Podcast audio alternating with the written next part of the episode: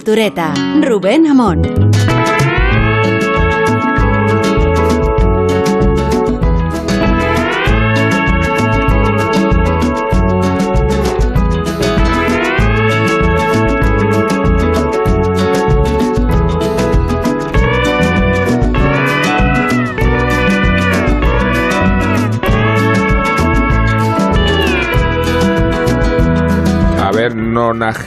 Cuarta, es que no, no, sabía si iba a ser capaz de decirlo. Lo digo por anticipado porque luego se acerca la, la cifra de verdad.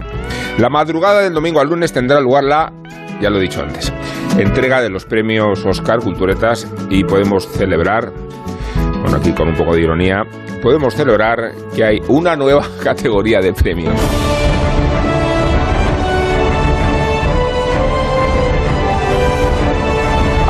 Del Oscar a la película más votada en la Twitter, con el hashtag OscarsFansFavorite y también en la web oficial de la Academia. Pero llegamos tarde, no será la primera vez que llegamos tarde, lo siento. Las votaciones se cerraron el pasado 3 de marzo.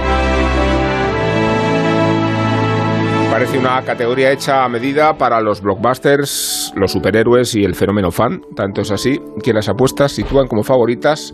Me acabo de dar un golpe en la rodilla a Spider-Man No Way Home, la última versión de Cenicienta, apoyada por los fans de la propia protagonista y la cantante Camila Cabello. Allow me to introduce myself. I am your fabulous godmother. Do you want to go to that ball? And meet a bunch of rich people who will change your life? Yes, I was just crying and singing about it like two minutes ago. Okay, so that would be an affirmative? Yes. I can't hear you. Yes. Nos preguntamos para cuándo un premio Ondas así. A la medida de programas de éxito como este, donde nuestra audiencia pueda votarnos repetidas veces, seríamos capaces de revalidar el título varias temporadas seguidas, estamos muy seguros. Pero situémonos ya en los premios Oscar más clásicos. En su momento elogiamos a Denzel Washington por su papel en la tragedia de Macbeth. ¿Os convence más o menos que Javier Bardem por Being the Ricardos como mejor actor protagonista? Uh, usually right now I'd be doing the final audience warm-up. I tell you an old joke about a turtle. And I point out our groundbreaking camera system that allows the studio audience to watch the show unobstructed and introduce you to the rest of the cast. Pero ya saben los oyentes que nuestro programa se hace siempre en versión original. Pueden dar a la pestaña de subtítulos si es que la encuentran. Y os pregunto si os parece Barden más o menos favorito que el gran favorito, es decir, Will Smith por el rey Richard, King Richard. That's our job to keep them off these streets. You want to check on the kids? Let's check on the kids. We got future doctors and lawyers, plus a couple tennis stars in this house.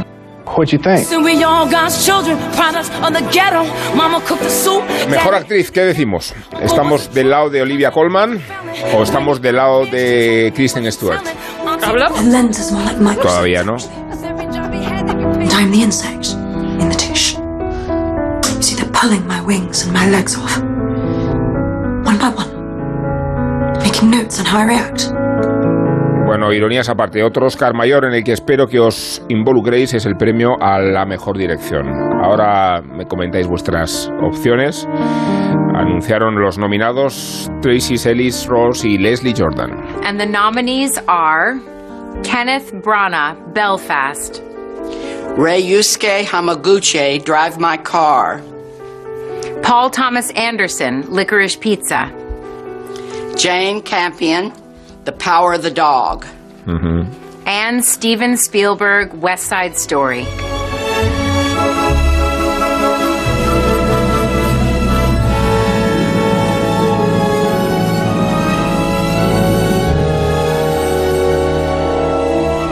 Mejor dirección. Parece que de los mejor posicionados para este galardón es Kenneth Branagh con Belfast, aunque ya sabemos que Sergio del Molino no está en absoluto de acuerdo. La película empieza con un Belfast que hermosa eres. Empieza con una. En un- color, primero en color. en color hoy, o sea, hoy, con, hoy. con unos planos de drones muy eh, estetizados y muy eh, retorcidos, porque para sacar Belfast bonito tienes que ¿Habéis estado en tienes que buscar el No. ángulo. Sí. Es un vídeo promocional turístico y entonces empieza ya, cambia al, al blanco y negro y empieza a contarnos la historia de una calle, donde transcurre toda la prácticamente, ¿no? En una calle y un dos o tres escenarios muy teatralizados, muy teatrales, muy Sí, muy estamos evocando obviamente un pasaje de una intervención de. Sergio del Molino este programa. El programa de hoy no está Guillermo Altares, por cierto, pero sí están sus reflexiones sobre la gran favorita y lo es más precisamente porque a Guillermo Altares no le gustó.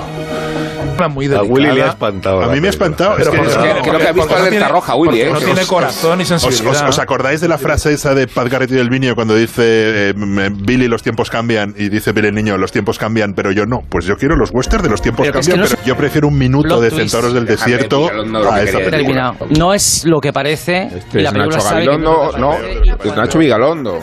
No, no, molestéis, de verdad, estamos en la introducción del programa, tengo aquí los tertulianos queriendo intervenir y no lo van a hacer de ninguna manera. Digo que a Willy no le gusta prácticamente nada, porque esta era su opinión sobre otra de las favoritas, Drive My Car. ¿Cómo estás, eh, Willy? Bien. Después de saber que el poder del perro tiene 12 candidaturas a los. Está abatido. ¿Cómo te sientes? Está... Créeme. ¿Te has planteado que igual eres tú el que está equivocado? Me, me- me siento ignorante y, y- y zote, porque además vi, vi Drive My Car y la experiencia se resumió en, a ver, esta es Drive My Car, seguro que es Drive My Car de garrafón y me he metido en la sala mala y, y- y la buena la pone la de al lado, Y porque no. me pareció todavía peor el poder del perro. A ver, es que a Willy, por no gustarle, tampoco le gustó Licorice Pizza. No me ha gustado tampoco como Drive My. Car, pero no me ha gustado. Me ha, me ha parecido una película que yo había visto. Mira, lo mejor es Nina Simón, que yo había visto con escenas sí, sinceramente vergonzantes, como las de Sean Penn, que dan un poco de hasta de vergüenza ajena. No sé, no, no, no he entrado para nada. Me hacen gracia los Nada, personajes. nada, un no le gusta y nada, luego esa, no le gusta esa nada, especie de nostalgia de la América Nada, nada, mm, nada, dorada y nada. feliz de las. Bueno, así que la favorita de Guillermo Altares, no porque confío mucho en ella, sino por exclusión, es Dune.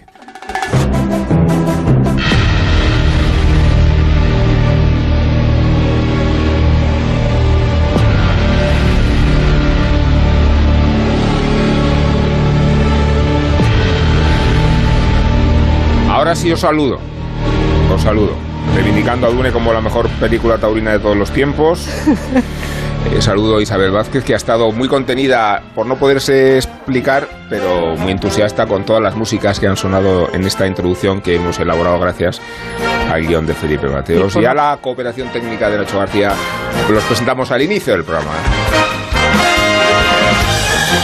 Bueno, Isabel, ¿qué tal?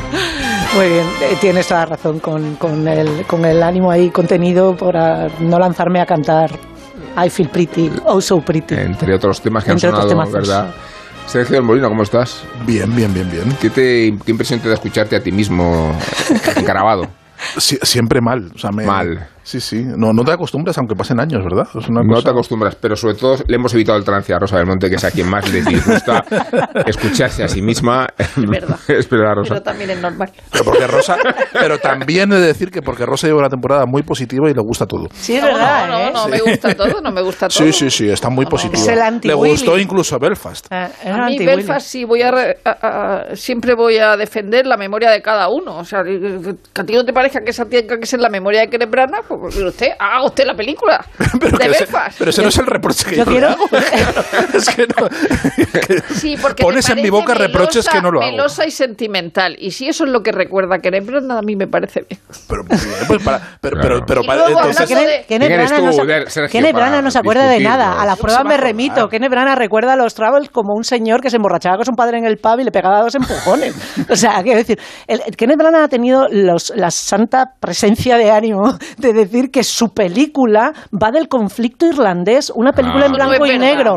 No, no, no. Él ha dicho él ha dicho que está muy contento de la carrera que está, y le amo, ¿eh? o sea, que, que- que le amo desde el año 94, o sea, que de verdad, para mí, para él, su- mi corazón, pero lleva toda la campaña diciendo que qué bien que esta película haya llegado hasta aquí cuando es una película sobre el conflicto irlandés en blanco y negro. Dicho así, es otra ¿Por película que yo no he Pero no visto. discutamos, no discutamos sobre Belfast cuando... eh, Cuando Belfast no va a tener nada el domingo. Cuan- cuando, yo estoy eh, muy preocupado por eh, los hermanos Almodóvar, cómo están dándole todo el rato a F5 para aspirar al Oscar de Twitter, para ver si le si- no, si no, no, no, pueden esa, eso es, eh, esa bromita, no, no, no, ellos están en batallas, tampoco. no, están en batallas, en, bata- en otras batallas, en pelearse Pero con el prácticamente Oscar todo el mundo. Pero El Oscar de interpretación femenina parece más difícil de conseguir para Penélope que el de Bueno, que bueno, el masculino. espérate que esta semana le da como favorita Variety y Deadline, Ya, aludiendo. Bueno, al yo- éxito de Marcia Gay Harden cuando Pollock, que no había estado en ninguna de las galas televisadas, que ojo que esto es un A tema, ver, no, porque a ver, no, no, Las apuestas de Las, de Las. Vegas Espera, esto es apuntan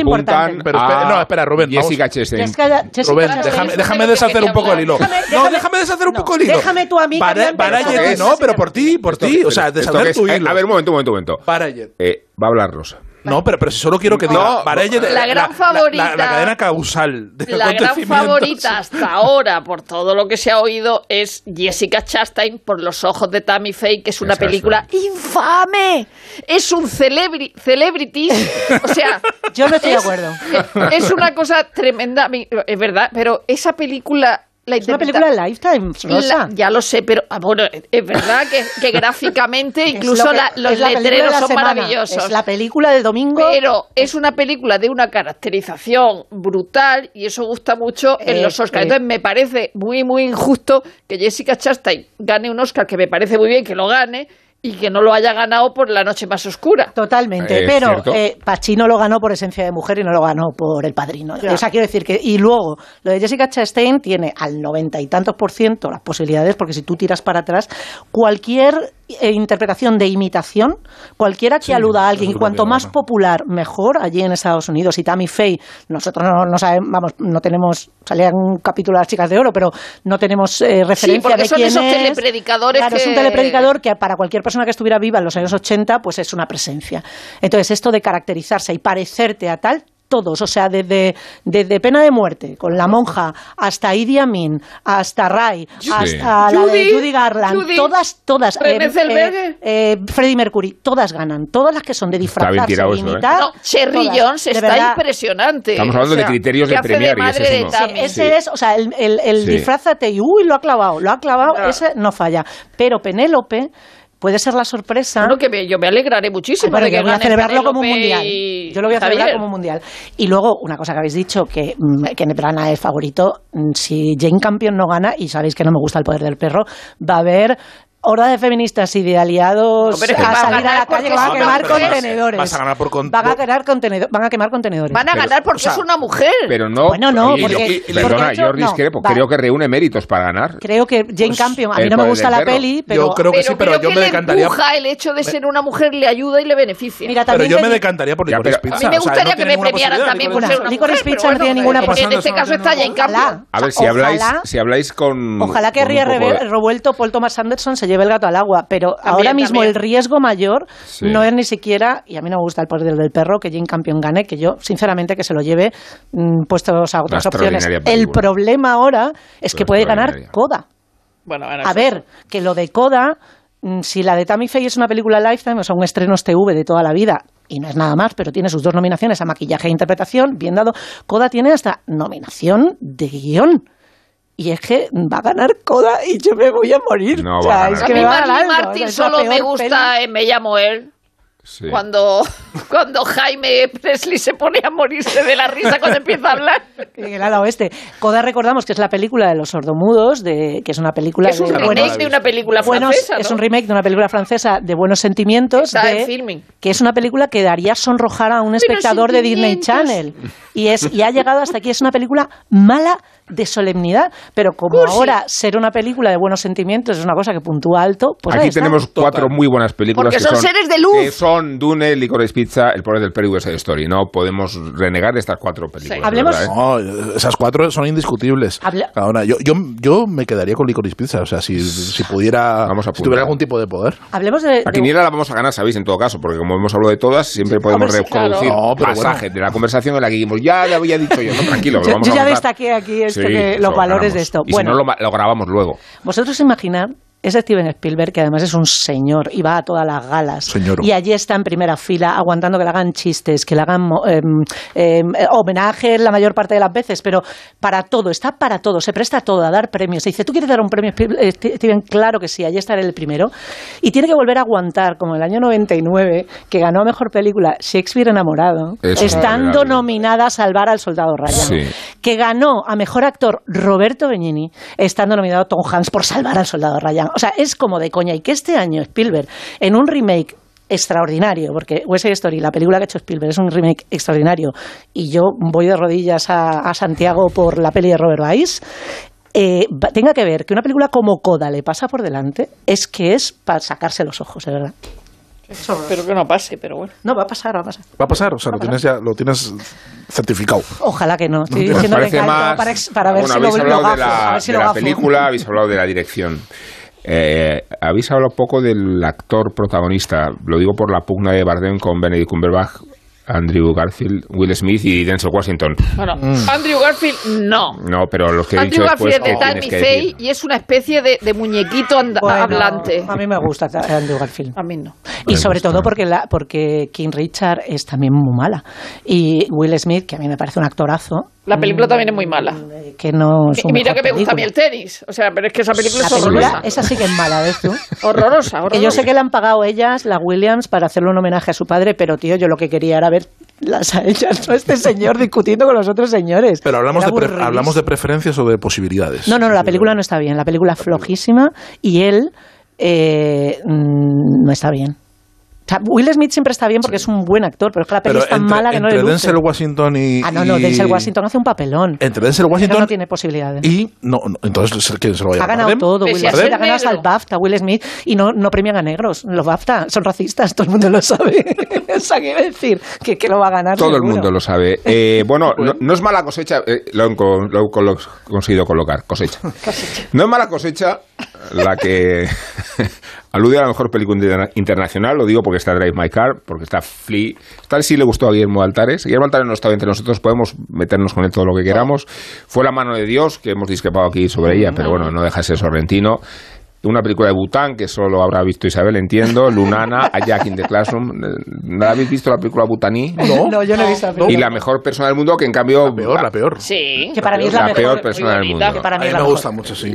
Que la peor persona del mundo es la mejor, ¿no? Sí, Eh, Sí. sí, sí, sí. Y de, os- y de hecho está como guion también, ¿eh? Sí, habéis elogiado mucho la película, vosotros dos, eh, digo Sergio y Rosa, en el programa manita- matinal. Estoy un poco disléxico, ¿eh? He dicho manital. Que bueno, va- va- no, pero va, va, va hilo de. Va bien, va bien hilado porque la, Sí. la película es marital. Sí. Y la película es- Sí. es, es, historias de un matrimonio, o sea, realmente es un poco. Bueno, historia de un matrimonio, pero Y de un de- divorcio, y de, Pero de no con varios esa divorcios. intensidad de Bergman. No, en absoluto, o sea, con, con una ligereza Bonita, y con de verdad, una. Qué, qué película más bonita. Sí. ¿Cuál? ¿La de, la de La Berman mejor. o la de.? La de la- Licorice Pizza la también serie, es muy bonita. Quiero Sí. decir que tienen ese, ese aire las dos. Sí, es verdad. tiene- A mí son las un dos películas poco- que me han- más me Una han cosa gustado. como este Un poco año. ingenuo. encantadora. eh, y- de recuperar las historias de amor cuando ya en una época en la que ya parecía que no se hacían historias de amor, ¿no? Y en el caso de Paul Thomas Anderson, eh, teniendo en cuenta sus historias de amor de los últimos tiempos, jolín, es un, es un, es un complemento muy, ¿Pero te muy refieres a Maya. Rudolph o a la Claro, ficción? no, no, me refiero a la ficción. Ah. Bueno, Maya Rudolph también tiene su... Me encanta Maya que Paul. Thomas Anderson esté casado con Maya Rudolph, una de las Y- cómicas y, más y- y lo noruega- fea que sale en la película y se deja ella salir fea, horrorosa. Magnífico. Pero que ten- tenga- tengamos en cuenta que él viene a hacer el hilo invisible. O sea, Sí. esa, esa historia de Sí, amor, que es claro. como Sí. que perturbador a, a más a más. Ah, y vamos a la ingenuidad absoluta, ¿no? Total. Y estamos, me parece muy interesante que coincidan varias películas que hablan el amor desde una perspectiva muy, muy ingenua, ¿no? Y en esta, en este caso, eh, en la película noruega de la peor persona del mundo, casi casi adolescente, ¿no? De esa, porque una de las, uno de, lo- de, del- de los temas de la película es eh, esa imposibilidad de, de ser adulto, ¿no? Sí. De, de De tomar decisiones. de tomar decisiones, porque la propia propia vida no te deja, aunque ahí también el contexto eh, está un poco también edulcorado, porque la chica trabaja a media, a media jornada en una librería de Oslo y vive fenomenal en una, en una de las ciudades más caras del mundo, ¿no? Es un poco la Sí. cosa esta Friends que tenemos. Pero es verdad que ella no, que, que- que está estancada, que no, es- que no tiene horizonte, ¿no? Que tiene, eso es- está muy bien contado y, y están muy bien contados los choques generacionales, ¿no? También, y eso, eso me parece muy, muy bonito. Es una historia de amor entre ella, una chica joven, y alguien mayor, que es un dibujante de cómics underground, y, y entonces hay también un cierto choque cultural entre ellos, y está contado con una, con una elegancia, con una asepsia, con estoy, una... estoy de acuerdo muy- con, con una cosa que decía Rosa esta mañana, que son películas, y, y también se, se le puede atribuir a, a Licorice Pizza, son películas que, que se disfrutan Que no- viendo, que son difíciles de explicar. Y No además, puedes hacer una sinopsis. Sí, y además que la- esa complicación además le resta eh, las, la, y ese exceso de inte- intentar intelectualizar o de, o de analizar la película de por qué te gusta, le resta el parte del disfrute. Yo la vi la, mejor, la, pe- la peor persona del mundo, sabiendo de todos los premios que había acumulado, pero sin conocer la historia, no había leído. Y Licorice Pizza, tres, cuart- tres cuartos de lo mismo. Y la- el impacto es extraordinario, siendo películas que, por otra parte, no están in- reinventando la rueda. Te Están aludiendo a, a amores primeros, a experiencias tempranas, a, a- No, no, a un es que cuento re- de madurez. recuperan el disfrute del cine. Eso es. Que es como cuando vas eh, y, les beneficia el hecho de que, de que sea muy difícil hacer la sinopsis. Porque eh, yo con estas dos películas en concreto he, he tenido sensaciones en el cine que hacía muchísimo que no tenía. Eso es. O sea, de, Sí. de- de ir a ver una película sin saber realmente de qué vas a va. ver, es. ni qué te vas a, ni, ni qué te vas a encontrar, ¿no? Y te sorprende lo que te narran y cómo te lo narran. Eso es. Y eso pasa muy poquitas veces. Eso es un excepcional. Y por lo que vamos, seguimos yendo al cine. Por hacer inventario, eh, para que tengan también información nuestros oyentes, por muy informados que estén, El Poder del Perro acumula 12 nominaciones, West Side Story 7, King Richard 6 y No mires arriba 4. No mires arriba se está quedando muy antigua, ¿no? En muy poco tiempo. ¿Cuál, perdón? No, mires, arriba. Ah, no mires arriba. Nada, ya nada, nada. nos acordamos de Se ella. antigua. que se ha quedado pues antigua. compite en categorías muy relevantes, entre ellas la mejor película y el mejor guion. ¿Te imaginas que se lo, lleva, se lo lleva todo? ¿Te imaginas? ¿En serio? ¿En serio? Y otra que se ha quedado antiquísima, Antiquísima, es ¿no? Spencer, que era la, la, la, la frontrunner al principio de la campaña, con, porque fue de las primeras que se estrenó también, con la interpretación de, Kristen Stewart. Que, que, que, que es chanante. O sea, yo entiendo No, no, que es tiene- eso o sea, es, por favor. Rosa, es un Mm, celebrities sí. de Barry Lyndon. Es una cosa de verdad eh, tremenda. Y otra que se ha quedado también ahí en terreno de nadie es La hija oscura, que es el debut de. Pero Olivia de Colman. Gyllenhaal, que Olivia Colman bien vale una misa o Es una candidata, gala. lo hemos dicho, Sí, y ella al tiene- Oscar a la mejor. Es la primera protagonista. Que se lo película. digan a Glenn Close, nunca menosprecies el poder de Olivia Colman, que además No. le cae muy bien y es una actriz con la copa de un pino. Y es una película basada en, el- en la historia de Elena, Ferrante. de Elena Ferrante, que también compite a mejor guion adaptado. Y que Maggie Gyllenhaal se, co- se escribió con eh, Elena Ferrante, sea quien sea, y Elena Ferrante le dijo solo cedo los derechos y haces tú la película. Eso es. Y así Y fue, ¿no? Maggie Gyllenhaal la hizo. Y Maggie Gyllenhaal es, es de alguna manera, eh, digamos, está bien relacionada, podríamos Sí. decir. O sea que allí tiene, tiene sus, sus contactos. Entonces eso puede ir en beneficio de tanto de ella como de, de la actriz, que no, no que no tenga Pues yo ahora solo quiero que gane No mires arriba para que tengamos de qué hablar la semana que viene. No, si todo esto lo vamos Sería a mañana. Luego haré- vamos a hacer un gran montaje eh, con Felipe Mateos. eh, ya el lunes nos ponemos a trabajar de forma que podamos elaborar la demostración de que todo ya lo habíamos dicho aquí y que los Oscar en realidad los hemos ganado nosotros, incluido el mejor programa de radio. Ahora volvemos. La Cultureta. Onda Cero. Dicen que detrás de un gran bote del Eurojackpot hay un gran millonario. Esto, ¿y detrás de un gran millonario? Pues que va a haber un... Ahora Eurojackpot, el mega sorteo europeo de la 11, es más millonario que nunca. Porque cada martes y viernes por solo 2 euros hay botes de hasta 120 millones. Eurojackpot de la 11, millonario por los siglos de los siglos. A todos los que jugáis a la 11, bien jugado. Juega responsablemente y solo si eres mayor de edad. PlayUzu es un casino con más de mil juegos. ¿Más razones? Slots como Wolf Gold o Starburst. ¿Más? Ruleta en vivo. ¿Más? El dinero que ganes será siempre tuyo. Y sin retirada mínima. No hay una única razón por la que PlayUzu es un casino único. Hay muchas. Juega ahora en playuzu.es. Solo más 18. Juega con responsabilidad. Protección. Ayuda para que una persona o cosa estén en buenas condiciones. En Alquiler Seguro somos especialistas en ofrecer protección a propietarios. Tenemos a tu inquilino perfecto y te garantizamos el cobro puntual de las rentas el día 5 de cada mes, manteniendo el 0% de morosidad. Infórmate en alquilerseguro.es. Alquiler Seguro. Protección a propietarios. En Onda Cero, La Cultureta.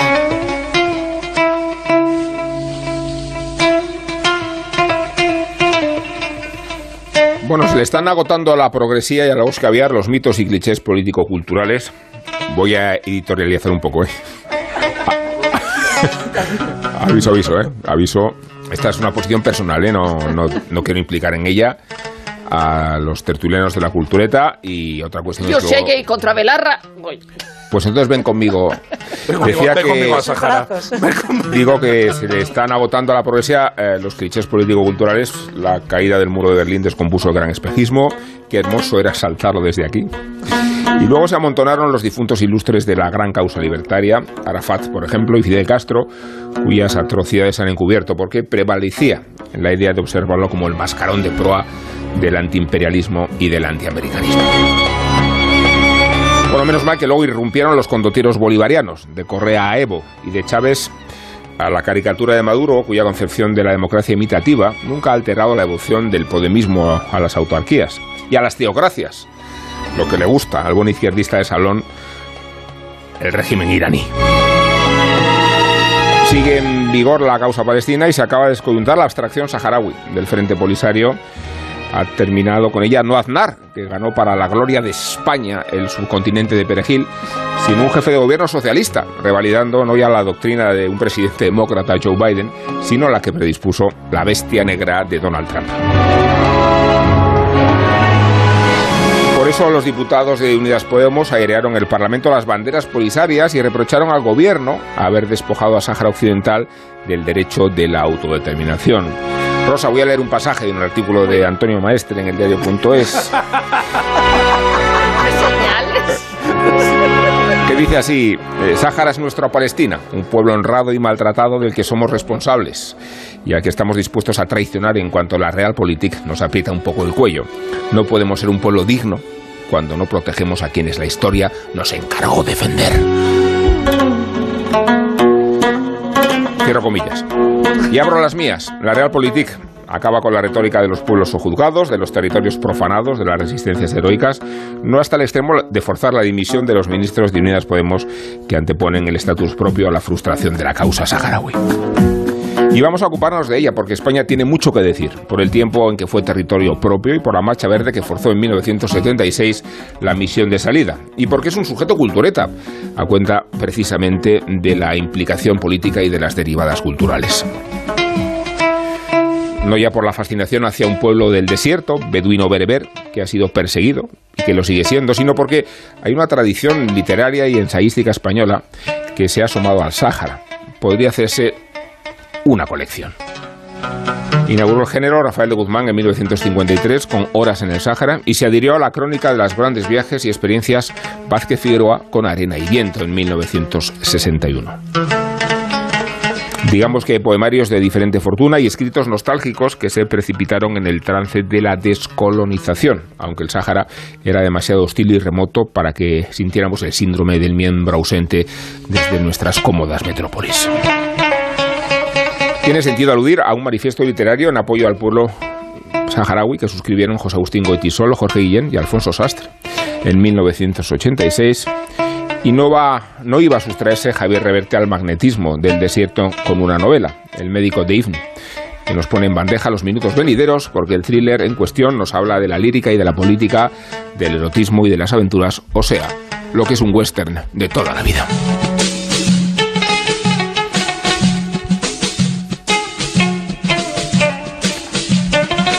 Bueno, esta, esta alusión al Sáhara tiene que ver mucho con la actualidad de las últimas jornadas y tiene que ver con una propuesta de debate que nos traía Sergio del Molino y a quien le dejo la palabra para que introduzca sus propias reflexiones y imagino que no necesariamente para discrepar con las cosas que he dicho, pero bueno, he expuesto a la represalia Pero sientas hace. presionado, Sergio, no, pero expuesto a la represalia y lo hace porque... claro.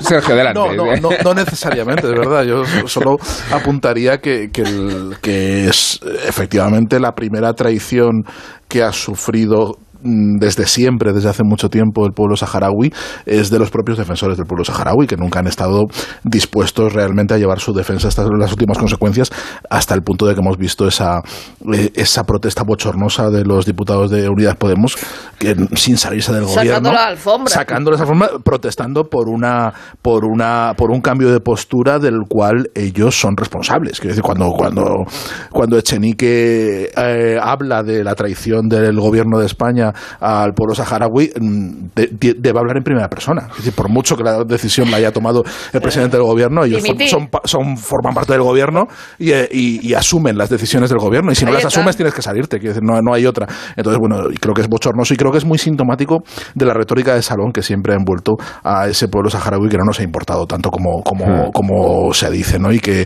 y, y que además ha sido instrumentalizado eh, por, por Argelia, por la política eh, exterior de Argelia en los campamentos de Tinduf que llevan ya cuarenta y pico años, lo cual a mí me parece eh, eh, inconcebible que haya habido un par de generaciones de, de saharauis que hayan crecido en campamentos, que ni si- por, por la protesta, ¿no? por, la, por el irredentismo, por no, eh, por no construir una ciudad o no irse a ciudades para poder estar ahí en el desierto. Yo creo que esto es una, en fin, es, un, es, es una de, de esos, de esos mm, momentos enquistados de la historia que nos, que creo que no, en la foto no sale nadie guapo. O sea, es- es- es una- nos abochorna a todos.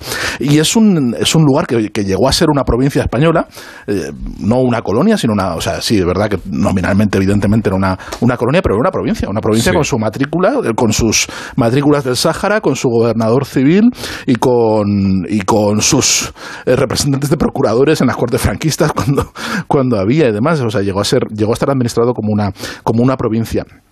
Y es verdad que ha generado muy poca literatura, muy poco debate, eh, porque en, en general ha tenido un peso mucho más simbólico eh, que, que real dentro de- del, del, Sí, del imaginario casi, ¿no? español totalmente. Hasta el punto de, fíjate, a mí hay una historia que me interesa, que me gusta muchísimo, me parece preciosa, que es la historia de San Mao. San Mao es eh, una mm, autora eh, superventas famosísima en, en los años eh, 70 y 80 en China. En, en China, bueno, en- más bien en Taiwán, en Corea, en toda esa parte de, de- Asia. Ella nació en la China continental, pero, pero, pero creció en Taiwán y es una de las, probablemente de las grandes narradoras del Sáhara, porque es una, una, una mujer, una escritora que eh, se enamoró eh, de, un, de un madrileño, de un chaval de, de Madrid que le tocó eh, irse destinado al Ayun. Entonces ella estaba en Madrid, fue a Madrid a verle y a vivir con él, y entonces mm, decidió irse al Ayun eh, y estuvieron los dos en, los últimos años de la colonización española, en el año 74, 75, estuvieron en el Sáhara y allí ella escribió una china, una, china llamada San Mao, escribió unos diarios del Sáhara en chino que fueron publicados en Taiwán y que se convirtieron en superventas. Hasta el punto, porque esos diarios narran, terminan con la muerte de, de- de José María Quero, de José, como él, él llama José a su, a su marido, que era buceador y murió en un accidente de buceo cuando estaban en, en un viaje a Canarias, eh, y terminan los diarios con la muerte de, de- su amado, ¿no? Son unos diarios romantiquísimos que a los adolescentes les gustaban muchísimo. Entonces, eh, esta historia empezó a conocerse en España porque en la isla de La Palma había una tumba de un tal José María Quero, que nadie conocía, que recibía todos los años constantemente un flujo de visitantes chinos, taiwaneses, coreanos, que iban a dejarle flores a la tumba de, de José. Entonces empezaron a, empezaron a llamar la atención y se descubrió esta historia, que había un libro que era superventas, que eran los diarios del Sáhara de San Mao, que se publicaron en España, se tradujeron en el año 2016, o sea, muchos años después de, publicarse. Y es hasta ese punto, yo creo que lo que revela es lo desconocido que es el Sáhara, lo poco que nos importa, lo poco que nos afecta, por mucho que nos llenamos la boca siempre con eso. No sabemos absolutamente nada, hasta el punto de que había un superventas, un- un- una referencia literaria brutal eh, que, que tenía como centro eh, el, el Ayun, y que es un retrato literario del Ayun y de esos años y de la sociedad colonial colonial española y, de, y del racismo y de, y, de, y de la relación entre, la élite colonial con, eh, con, los indígenas. Es un, es un retrato social maravilloso, los diarios del Sáhara de San Mao.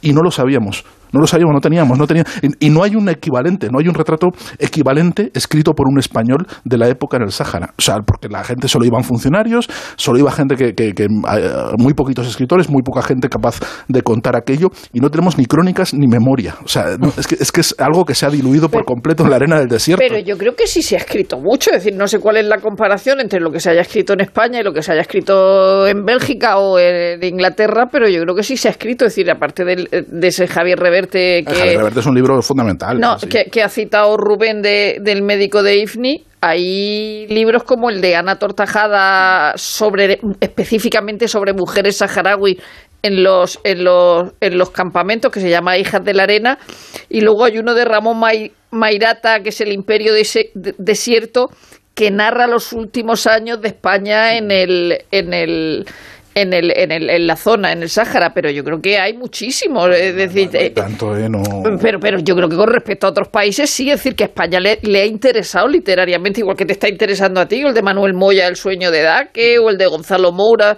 La zancada de Dellar, y, y luego, evidentemente, tenemos que recurrir a la literatura extranjera para eh, elegir nuestra pieza favorita sobre el desierto, que no es el principito, que es el cielo protector, lógicamente, sí. de, de, Paul Bowles y, y, y, ese matrimonio que va allí. Luego, como, como esa zona, ellos se van, eh, él y Jane Bowles, que siempre Paul Bowles dice, este matrimonio no es el mío, aunque se parezca mucho el que se, el que relata en el libro que luego que luego hace hace la película Bertolucci a, es, a su casa de Tánger van a van a visitarlo eh, Tennessee William Capote, Alan Ginsberg, Kerouac, William Burroughs, es decir, no, se, es se lo, convierte pero claro, pero luego tenemos la parte momento, de Marruecos. Ah, claro. claro. En Marruecos tenemos un montón. Un momento de, de, de, de, de sí, eso y... y, luego y luego el cielo protector que aparte de la novela que es maravillosa, la película de Bertolucci aunque solo sea por Debra Winger me parece sí. una película. Lo que pasa es que claro, Rosa, la derivada que tiras es la demostración de claro. la tesis de Sergio, que claro. para hablar del Sáhara nos tenemos que escapar a Marruecos, ¿no? no sí, sobre, la, sí, sobre la,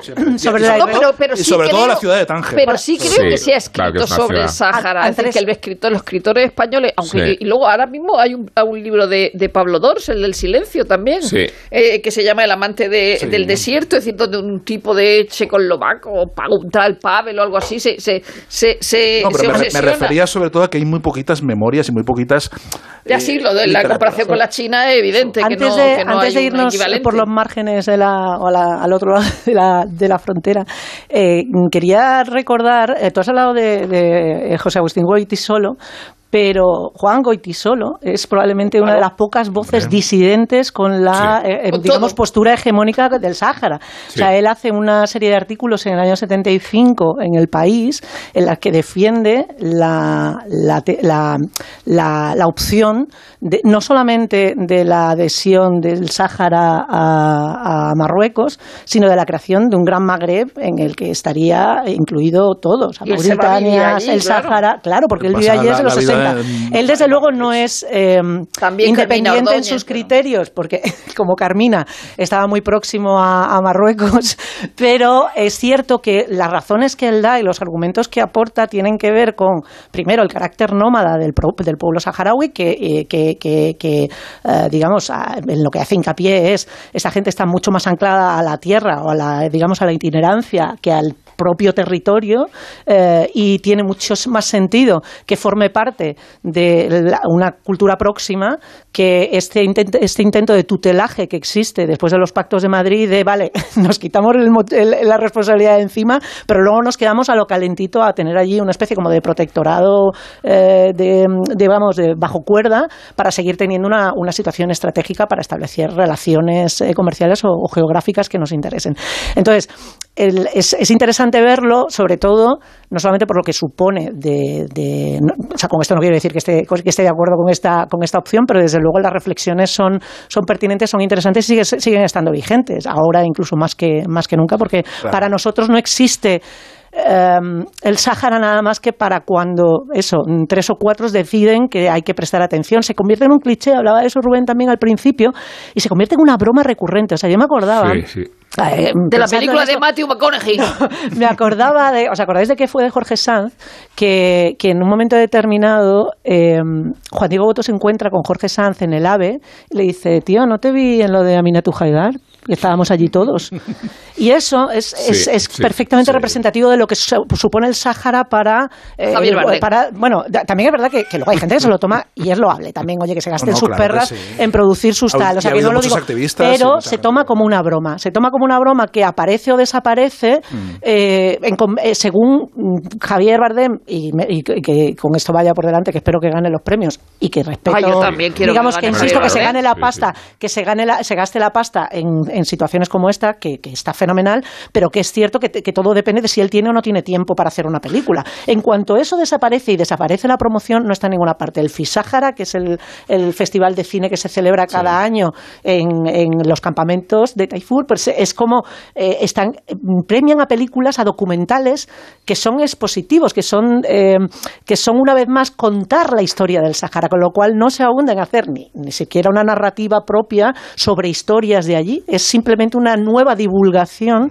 de cómo está la situación. Desde el exilio. Y eso no sale de allí. Desde, desde los campamentos. Desde los campamentos siempre, sí, pero quiero decir que no es relevante porque no sale de allí, porque no hay una historia que vaya más allá de, del volver a contar la situación como lo hacía Carmen Sarmiento en los años 80. Entonces, terminando con esto, hay una, hay una película que sí tuvo interés en sacar, sacar perras de, de este tema o de hacer algo un poquito más charanguero, que era Marcha Verde de García Sánchez, que incluso aquello se estrelló. O sea, cuando todavía las películas no se estrellaban, La Marcha Verde supuso un fracaso estrepitoso de taquilla cuando era una película hecha al, refu- al rebufo de Torrente. Tenía la idea de juntar La Marcha Verde con la Marcha Verde, que eran un grupo de revista que iba a Marruecos en mitad de las negociaciones en el 75 a hacer cabarete, o sea, a hacer El planteamiento. Ah, el planteamiento es maravilloso, buenísimo. maravilloso. Y la película creo que hizo 50.000 espectadores del principio de los 2000. O sea, fue un fracaso total. Es, es la prueba de que no es la prueba de irrelevancia del, del Sáhara. Porque o sea, todo es esto, todo esto que decimos del oportunismo político no cuenta para eh, un grupo muy reducido de activistas que, que es verdad que nunca han abandonado, nunca han dejado de estar ahí, nunca han dejado de... de- pe- pero, pero es verdad que su trabajo es mm, no tiene eco. Es decir, no tiene eco y además yo creo que es parasitado en muchos eh, momentos para... en- Pero además- cuando, cuando hay... Cuando, cuando el, el tema vuelve otra vez a la, Pero- a, a la actualidad. Pero Sí, yo creo que no tiene nada que ver eh, ese activismo con la cercanía que para nosotros supone el Sáhara, porque tienen el mismo activismo con el pueblo saharaui. Decir, no, no, no, no parece que hagan una diferencia. Es decir, que no es porque el Sáhara nos toque No. muy... muy ¿Sabes- No, no, no, es verdad. sí. ¿Sabes lo que pasa? Que también la... Yo, Por el pueblo palestino querías decirlo, ¿no? Eh, Claro. sí, con el pueblo palestino. No, Vale. pues no se puede comparar. Es que realmente hacer una analogía entre, entre el Sahara No, Occidental y es- Palestina me parece una barbaridad absoluta. O sea, No, pero el- que los activistas... eh, Sí, pero si es que acabo de leer este es que, la- pasaje es que este de- pasaje de Chenique era... Claro. es No, de. Maestre O sea, de Maestre, perdón.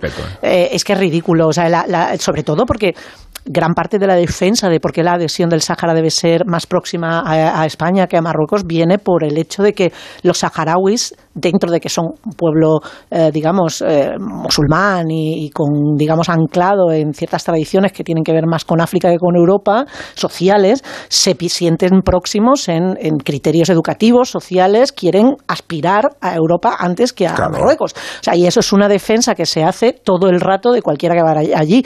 Viven en tiendas, tienen eh, estructuras tradicionales y, sin embargo, a, mm, sus activistas aspiran a otra, digamos, a otra, a otro tipo de avances que no, no encuentran del lado de Marruecos. Quieren tener una ciudad, quieren vivir en ciudades. quieren- estar en Melilla, no quieren estar en- Evidentemente, claro. evidentemente. Hay una, hay eh, una cosa que se suele obviar porque siempre se habla de, eh, de mm, cuando sale noticias, pues es por, por porque ha habido bronca en el Ayun y porque ha habido eh, represión y episodios de, de, de, en fin, de deportación y demás. Y creo que nos ha contado y es algo que está muy presente cuando ves, cuando visitas Marruecos y es eh, la enorme inversión que ha hecho en los últimos 40 años la monarquía eh, de Marruecos eh, para ganarse al, a, al- a- a los, a los nómadas, para ganarse a los nómadas, a, a partir de una inversión en, en- en algo que ha transformado el paisaje lingüístico de Marruecos, y es el amazigh, el, el- el idioma bereber que se habla tanto, eh, tanto por los saharauis como en el norte, en el Rif, en los rifeños, eh, realmente fuera de las ciudades, donde en las ciudades se habla, se habla ese, ese árabe marroquí y luego fuera en los pueblos Son dialectos es donde o- se habla el, el amazigh, que eh, mm, en los últimos tiempos, des- por iniciativa de la monarquía, se ha creado un instituto de, de estudios, una, como una especie de real academia, se ha normalizado y está hasta en la sopa. Tú ves toda la señalización oficial de Marruecos y está en francés, en árabe y en amazigh. Con un, con un, porque el amazigh era un idioma oral, no tenía, no tenía alfabeto, con un alfabeto que se han inventado, que, que- que han promovido en los últimos 20, 30 años y de repente, en muy poquito tiempo, con una inversión brutal, está en todas partes. Eh, ¿Para qué? Para qué? Para integrarlos, para hacer una labor de, de, de- de zapa De cultural, ¿no? de seducción manera, cultural. Es decir, que no solo es que dan palos, porque evidentemente sí, y esto, en fin, lo digo con eh, también a título individual por si acaso por, por si acaso protesta la embajada, pero Marruecos es un estado policial, evidentemente, es un estado policial eh, claro. eh, represivo, vaya. En esta fundamentalmente. emisora hemos escuchado decir que era una Que era una democracia, sí, sí. Lo recuerdo, lo recuerdo. Yo también, yo también, yo también lo recuerdo, yo también lo recuerdo. Nos sí. guste o no nos guste. guste, sí, Creo porque- que esa es la frase. Porque Nos había guste no guste. elecciones, ¿no? Sí, hay un cuando. parlamento y no sé qué, sí, sí, sí, sí. creo que había Entonces, pero, pero también, pero también intenta, o sea, es el, el palo y la zanahoria también están eh, haciendo una, una inversión, pero una inversión brutal en política lingüística y en política cultural eh, tremendo. Ahora mismo eh, lo más rentable eh, culturalmente es escribir en amazigh. O sea, pa- para un saharaui, eh, si tú, si, si Hostia, qué chiringuitos en Marruecos. un chiringuito, pero no te puedes imaginar, o sea, un en un poeta campamento en el desierto. tío, ¿eh? Pro- promueven a raperos, a raperos en Amazigh, promueven música en eh, poesía, literatura, todo lo que sea. Ahora mismo cualquier cualquier mejor. Waltrapa que escriba en Amazigh eh, va a tener una subvención para su poemario sin ningún tipo de problema y va a poder tener una carrera estupenda, aunque no tenga un solo lector. Eso sí. Bueno, pues. Llámalo eh, civilización. Pues como, en fin, en fin, como aquí. La hilazón de, de Dune con la arena del Sáhara i- igual era un poco forzada. Era un poco forzada. Bueno, tenemos nuestra calima. Bueno, lo que bueno, no Ah, se nos sé, está viendo lo el que Sáhara. no sé Semana, es cómo saltar semana. del asunto que acabamos de tratar a la crónica que va a hacer Miguel sobre Bukowski y Los Ángeles de los años 80, que es la introducción a un tema que tenemos es desierto. delante, el desierto, sí, es verdad, en Mojave Bueno, en concreto, ya que me preguntas. Bueno, Muy cuando, bien. cuando Viviana a. Fernández, entonces llamada creo que todavía Viviana Anderson, bajó del avión para a mujeres al borde de un ataque de nervios para los Oscars, dijo, vio Málaga. Los Ángeles y dijo, ¿esto es un descampado? Sí. Bueno, si este programa fuera grabado, pues no podría, rep- podría repetirlo, pero como no como es en directo, pues no lo puedo repetir. Así que pasamos de la arena, bueno, me acuerdo, hasta ahora. Los 80 en el condado de Los Ángeles se vivió en universos paralelos. Allí nació la ciudad de los Magic y los Lakers, la ciudad de la edad dorada del pop hollywoodiense, la ciudad donde el Paseo de la Fama multiplicaba sus estrellas y las colinas se llenaban de mansiones. Y también nació allí la ciudad de las maras y las bandas callejeras, la ciudad de los tugurios y los clubes nocturnos donde podías encontrar a un famoso peleando con cuatro desconocidos al mismo tiempo. De la primera hay muchas fotos y mucho vídeo. De la segunda, lo mejor es leer a Bukowski. La verdad es que Bukowski odiaba el deporte como odiaba casi todo lo demás, por culpa de su padre. Nacido en Alemania, en la República de Weimar, emigrado a Baltimore y con problemas para socializar por su acento, pasó su adolescencia en una academia militar. Mientras los chicos americanos jugaban al fútbol y al béisbol y se pavoneaban ante las chicas que hacían de animadoras en el instituto, el joven Charles formaba y marchaba en un ambiente rudo que le hizo despreciar la actividad física. El Bukowski adulto pasó en Los Ángeles casi toda su vida. Allí pasó 20 años trabajando como cartero y viviendo la ciudad de las estrellas desde el fango, desde el alcohol, los antros, las prostitutas y las peleas callejeras. Cuando se hizo escritor, con casi 50 años, Bukowski conocía a Los Ángeles como a su propia familia, lo que incluía a su hijo más popular, los Dodgers. Entiendo todas las preguntas sobre el béisbol, pero detesto el juego, le dijo a su amigo William Packard. De hecho, Bukowski utiliza el juego en varios de sus relatos autobiográficos por la noche angelina. En El tanto de béisbol narra una venganza contra un camarero que le debe dinero y contra el que solo puede usar un bate de madera. En Una cerveza en el bar de la esquina, la tensión arranca con una inocente pregunta de un compañero de barra. ¿Cree que los Dodgers ganarán este año? No. ¿No le gustan los Dodgers? No. ¿Quién le gusta a usted? Nadie. Porque los Dodgers son el más grande equipo de Los Ángeles, una ciudad con 10 franquicias profesionales entre béisbol, fútbol americano, soccer y baloncesto. Nadie como los Dodgers encarnan el orgullo de la metrópoli, el duelo eterno con el otro gigante, Nueva York, a través de los Yankees. El Dodgers Stadium ha recibido a 175 millones de espectadores en sus gradas y algunos de los mejores conciertos de la gran ciudad de las estrellas. En uno de ellos estuvo Charles Bukowski con su última esposa, Linda Lee, y después, como casi todo, lo escribió en un relato. Aquello vibraba, pero las vibraciones duraban poco. Era bastante simplista. Supongo que las letras no estaban mal si conseguías entenderlas. Probablemente hablaban de causas, amor encontrado y perdido, etc. La gente necesita eso, estar contra el establishment. Pero un grupo de éxito millonario como este ya forma parte del establishment. El concierto era de U2 y Bono dedicó a la pareja Bukowski-Lee la canción Dirty Day. Pero al escritor, ya terminado los 80, no le gustaba tanto Los Ángeles. Vivía en el distrito de San Pedro y vivía en su casa alejado de los bares deportivos que tantas páginas le habían dado.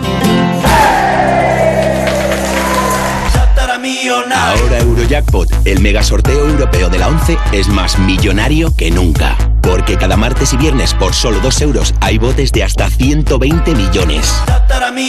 Y tan tataramillonario, porque si te toca el Eurojackpot, no solo te haces millonario tú, también tus hijos, y los hijos de tus hijos, y los hijos de los hijos de tus hijos. Compra ya tu Eurojackpot de la 11. Millonario por los siglos de los siglos. A todos los que jugáis a la 11, bien jugado. Juega responsablemente y solo si eres mayor de edad.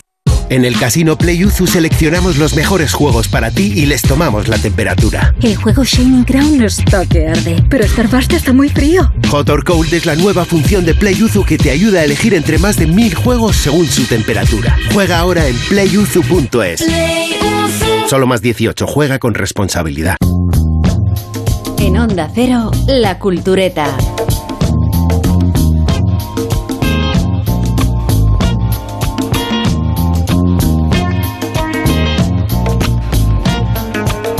La reputación de la NBA como un acontecimiento fértil, próspero y universal se parece muy poco a la crisis existencial que sacudió la Liga Profesional de Básquet a finales de los 70. Estaba muy deprimido el negocio y acudió a reanimarlo un millonario excéntrico, Jerry Buss, cuya visión de Showtime dio vuelo al milagro de los Lakers en el escenario glamuroso de Los Ángeles. Es el enfoque que inaugura El tiempo de Victoria, una serie de Adam McKay, no mires arriba, lo hemos mencionado antes, una serie digo que evoca el efecto de la magia en la National Basketball Association. Y la magia era un chaval espigado y sonriente que se llamaba Edwin Johnson y que Boss convirtió en su aliado revolucionario, porque los bases no eran tan altos y porque los jugadores del gremio nunca habían sido tan creativos ni tan espectaculares. There's two things that make me believe in God.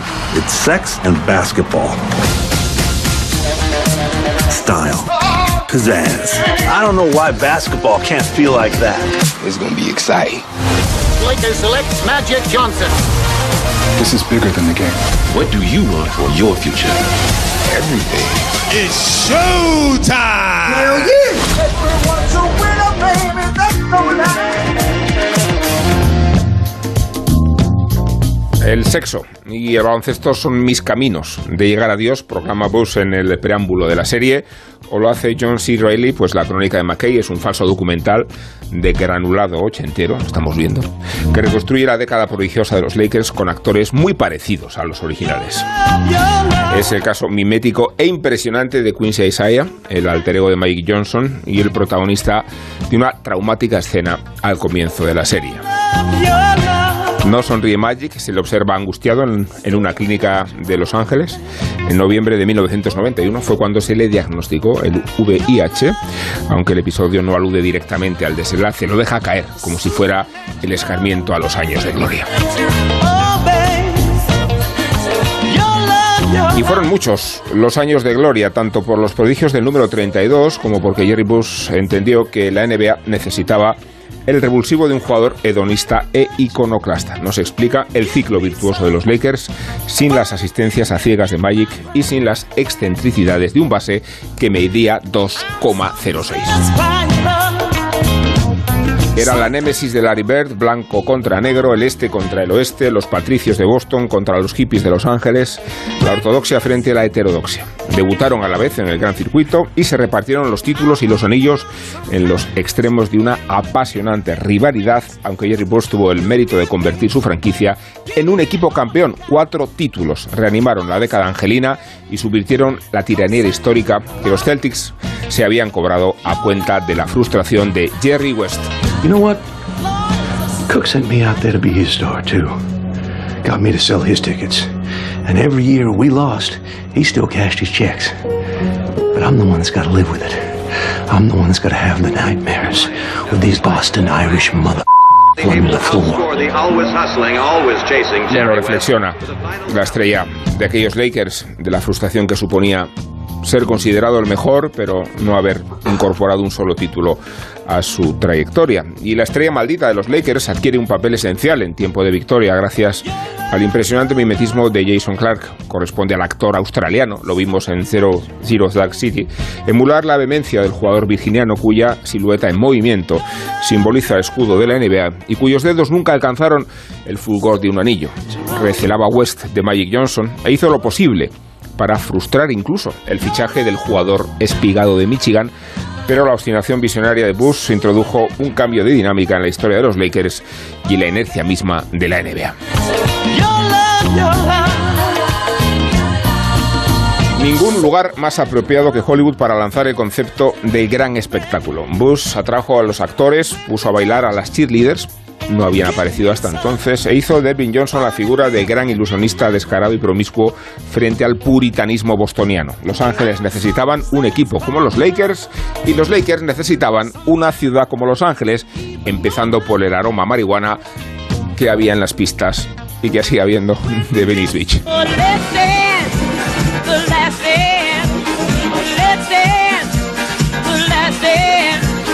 Bueno, no hace falta tener nociones de básquet ni conocimientos históricos para disfrutar de tiempo de victoria. El interés de esta serie consiste en la reconstrucción y, en lo que cuenta y en cómo lo cuenta. Una narrativa trepidante y original que relabora la estética de los 80 y que rompe la cuarta pared cada vez que los protagonistas se dirigen a la cámara. Parece un sitcom o una sitcom de época y un ejercicio de filología que permite a Adam McKay recrearse en los encuadres y las rotulaciones, lucirse con los recursos de blanco y negro cuando hace falta y convertir la serie en una pista de baile. Aquí tenemos a Isabel Vázquez demostrándolo. Una pista de baile al ritmo de la música de Diana Ross, por ejemplo, con las esferas de plata moviéndose y girando como si fueran balones de baloncesto.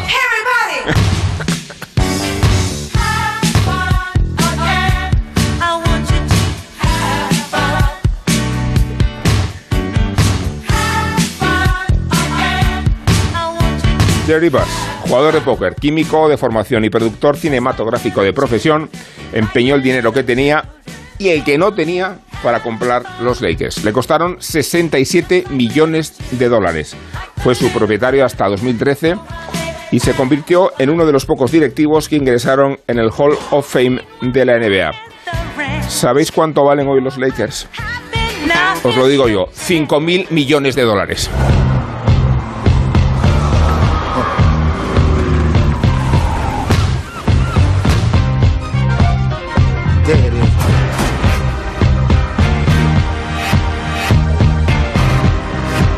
Mientras Isabel Vázquez vuelve en sí,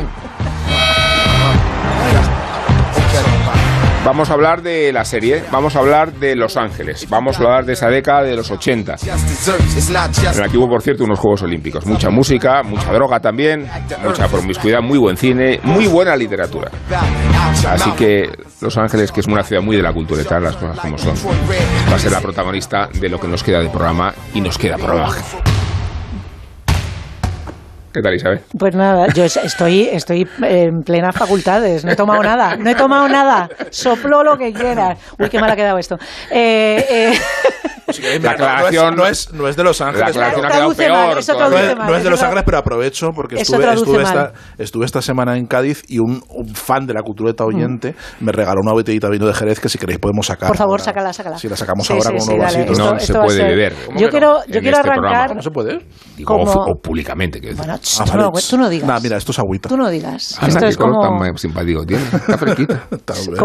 Como, Magic Johnson en los, en los preestrenos. Oye, mira, pásame esto de Pues a mí la serie me... me por- arrancamos por la serie y luego vamos a, a Los Sí, Ángeles eh, en general. Como tú quieras, es un poco mi programa y el vuestro, o sea que tú Siguiendo misma. las directrices de Oh, amado líder, eh, No.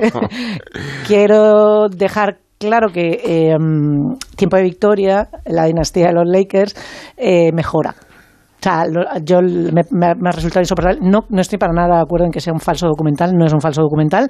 Es esto que hace Adam McKay en todas sus pelis y en todas sus historias, que es que te siente la necesidad, necesidad de estar hablando contigo todo el rato, los personajes, en vez de hablar entre ellos. Y es, señora, suélteme el brazo y que continúe la acción, porque cuando tú estás, estás explicando Vice, la- las, Sí. las tejemanejes de Cheney, o la gran apuesta, o cosas así que son como de números y no te enteras, pues a lo mejor tienes que estar explicándomelo. Pero para decirme, Gaby Hoffman, ¿tú te crees las mierdas que teníamos que aguantar las mujeres en los 80 una y otra vez? O sea, no hace falta me está guiñando el ojo todo el rato. Me doy por aludida, lo entiendo, sigamos. Y por eso eso hace que los dos primeros capítulos sean un poquito más coñazo. El tercero está mejor y es justo cuando, cuando McKay desaparece de, de función. Hay una cosa que me gusta mucho de- del, del, tercero, además que, de que es cuando aparece ya Pat Riley, que ya digamos están todos los jugadores sobre la mesa y ya les vas a ver a todos, faltan los, los Celtics que ya, que ya entrarán, pero del lado de Los Ángeles ya están todos que es cuando Magic Johnson ya empieza a dejar de ser un pueblerino para eh, hacer un poco Paco Martínez Soria diciendo, "Tío, que esto, esto es otra cosa, esto ya es tal.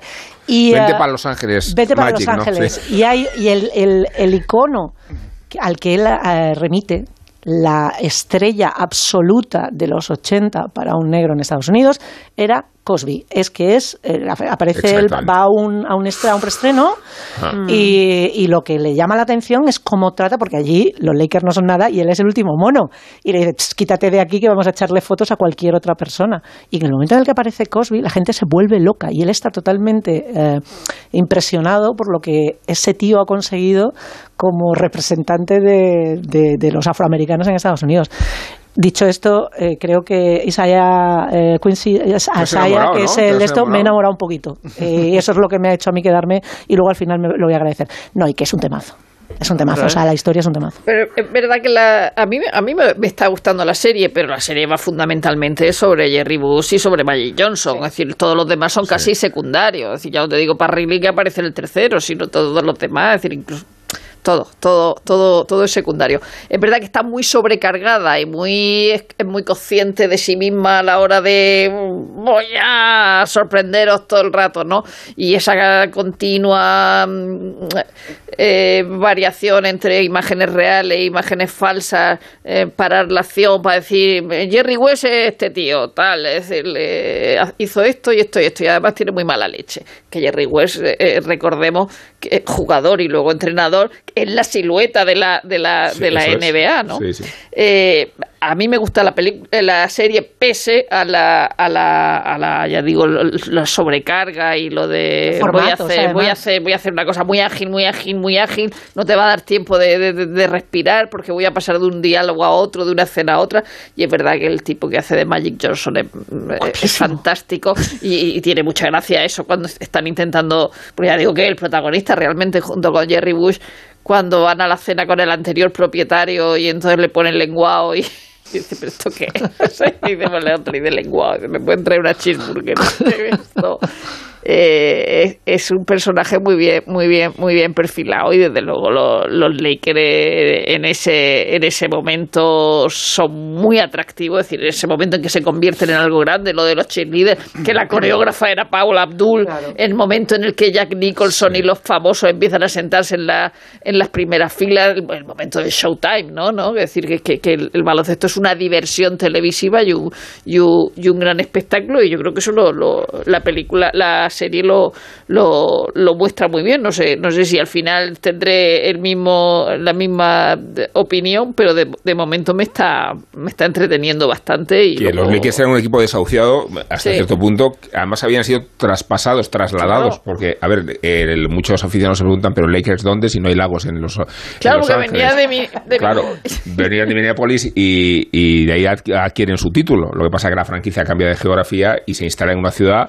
Sí. para trabajarse una reputación que llegó Los Sanders tendría que haber hecho de Y nuevo. luego, buscarse, y luego buscarse la némesis de, de, de Larry Bird en, en lo- en los, en los Celtics. O sea, Claro, que es Sobre es ese- una mitología... Sobre ese enfrentamiento hay un documental estupendo, una serie documental Sí, que se llamaba Enemigos íntimos, creo, eh, que de hace cuatro o cinco años, que no sé si sigue estando en Movistar, desde luego estuvo, Sí. se estrenó aquí en España en Movistar, que cuenta toda la, lo que es la, digamos, el, el enfrentamiento durante años de, de Otro Boston. Ángeles. enfrentamiento fue el de, fenomenal. el de Karim Abdul-Jabbar con, eh, con Magic Johnson, porque Karim era un señor muy religioso y muy serio, aunque no lo pareciera, Sí. y, y Magic Johnson era, tía, venga, y luego lo de aterriza como pueda, la- Claro. la, escena de aterriza como pueda es Ah, sí, es maravillosa. O sea, Ah, cuando le dice al niño, vete a tomar Pues saco". Karim Abdul-Jabbar, eh, apunte cultureta, no solamente es el actor de mi padre dice que no sudas la camiseta, eh, Sí, que no, en no la te dejas la, esto en, sí. los, en los partidos.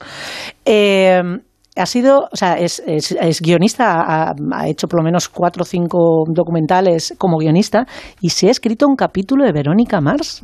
Que esto es una cosa que con 70 años tú te escribas un capítulo de Verónica Mars, de verdad, es que es un tío muy completo. Karim. Es completísimo. Mira, yo, yo no, no, he, no he tenido ocasión de ver la, la serie, pero como mm, por no dejar de hacer los deberes y porque dijimos que el programa que, que veníamos a hablar de Los Ángeles, me, me he documentado y he visto que en, en Wikipedia Los Ángeles dice que es oficialmente ciudad de Los Ángeles y de manera abrevi- abreviada LA es la ciudad más Sí. poblada del estado estadounidense de California. Muy bien. Y la segunda ciudad, Oye. veis que he hecho los deberes. Sí. La verdad, no, podemos ya hablar de Los Ángeles. Sí, ¿no? Ya vamos a hablar. hablar ya de Sí, Los es una Ángeles. ciudad, efectivamente. Es, una, es, es la segunda ciudad de Estados Unidos. Y es una ciudad, decías. Llena de contrastes, a lo mejor, Llena, ¿no? llena de contrastes. Aún hay gente, o la, o la amas o, O la la odias. odias, sí. No, no hay, no no hay término medio. A mí me parece sí. un crisol de culturas, una Y hay- y encrucijada sabes- de caminos. Y a pesar de que vive mucha gente en ella, la, mayoría de la que- gente se siente sola. Piensa que conoce Los Ángeles. La gente piensa que conoce Los Ángeles, pero no llegas a conocerla. No, hasta que no la vives. está la Decía- del cine. Está, hombre, está- es- es- y las mejores playas del Pacífico. Es la, la perla del Pacífico. La perla del del- te. Ay. Bueno. A ver, en las, eh, Los Ángeles, ¿sabes que eh, El agua es está muy fría, de... ¿eh? No se puede uno bañar ahí. No, no, no se puede, no, no, mete- metes, metes el dedo gordo y además... De Pamela, y de además aquí. pasa como, como, como en tiburón, se te comen los tiburones. que, o sea, no hay, es verdad que son Pero playas que tienen mucho, mucho arenal porque todo el mundo los, está en la arena y nadie los se mete. calambres y los escualos, esa pala- No, playa no, es ahí- impracticable. o si no, leones marinos que de los que hay por ahí que también son muy agresivos sí. y muy, muy desagradables. que es el, la, el, ciudad icónica. Woody Allen, sí, sin duda, sin duda, sin duda.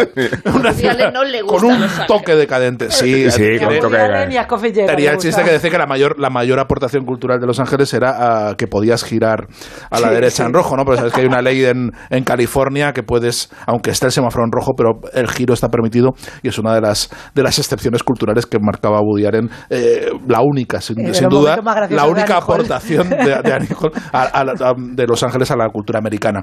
Y eso se ha quedado se ha quedado como un estigma. Hay verdaderamente en, en, en cierta intelectualidad angelina hay un complejo de inferioridad con respecto a Nueva York, un, complejo muy desarrollado y no solo con respecto a Nueva York, sino es que les ha tocado ser la, la, la- la- iba a decir una expresión muy machista que ya no puedo decir, ¿no? La, la, la- la chica más puedes. fea del baile, ¿no? Eso es machista. No sé, digo yo, no sé.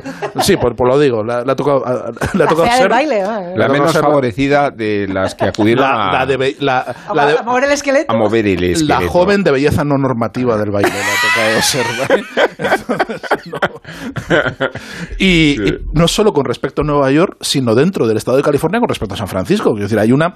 eh, es la ciudad Sí, es donde, verdad. donde eh, la cultura no era posible, no, no existía. ¿no? Y entonces eso ha desarrollado, aparte de un complejo de inferioridad, también un- una, una especie de descaro temperamental dentro de, de- de los creadores en torno a Hollywood. O sea, porque evidentemente está Hollywood, que es, que es eh, para, para los más elitistas el, el- el sitio más infame del mundo, donde, donde todo, donde la donde la cultura se convierte en industria, con lo cual desaparece y muere.